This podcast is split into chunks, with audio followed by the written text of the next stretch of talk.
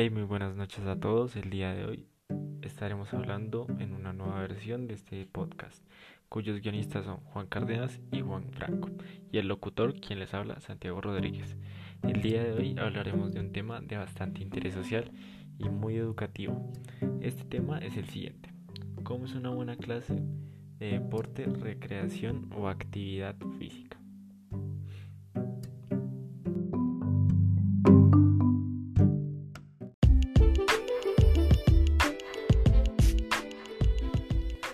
Durante muchos años y desde el comienzo del estudio de la pedagogía se ha querido saber cómo se da una buena clase y cuál sería el estilo de enseñanza correcto para dar dicha clase.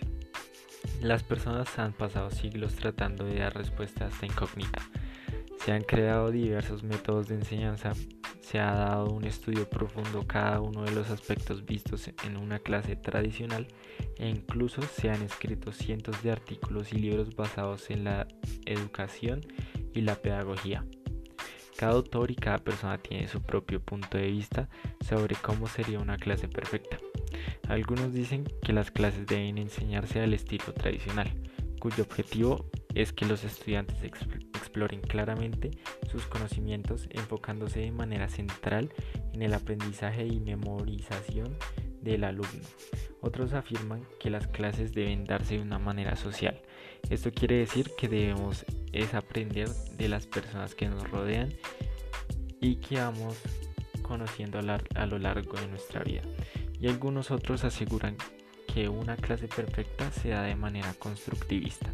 Este estilo de enseñanza está basado en la teoría del conocimiento constructivista que postula la necesidad de entregar al estudiante las herramientas necesarias que le permitan construir sus propios procedimientos para resolver una situación problemática, lo que implica que sus ideas pueden verse modificadas y siga aprendiendo.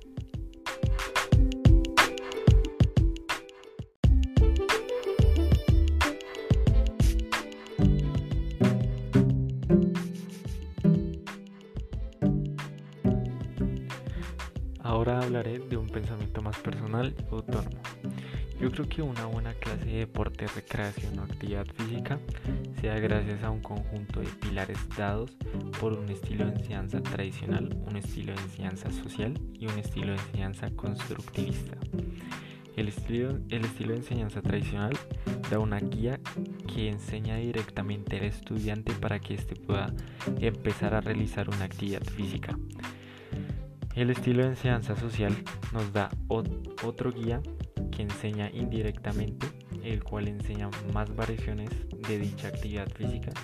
Y por último, en el estilo constructivista podríamos decir que ambos guías dan unas pautas iniciales para que el estudiante se arriesgue a realizar el ejercicio físico e incluso mejorarlo o modificarlo.